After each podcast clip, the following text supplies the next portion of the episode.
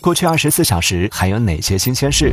二零二四春节档新片预售票房已破一百万。消息称，小米汽车计划二月量产。吴谢宇被执行死刑。马斯克回应五百五十亿美元薪酬奖励方案被判无效。去年我国家庭人均旅游花费四千九百八十四元。董宇辉回应东方甄选年会痛哭。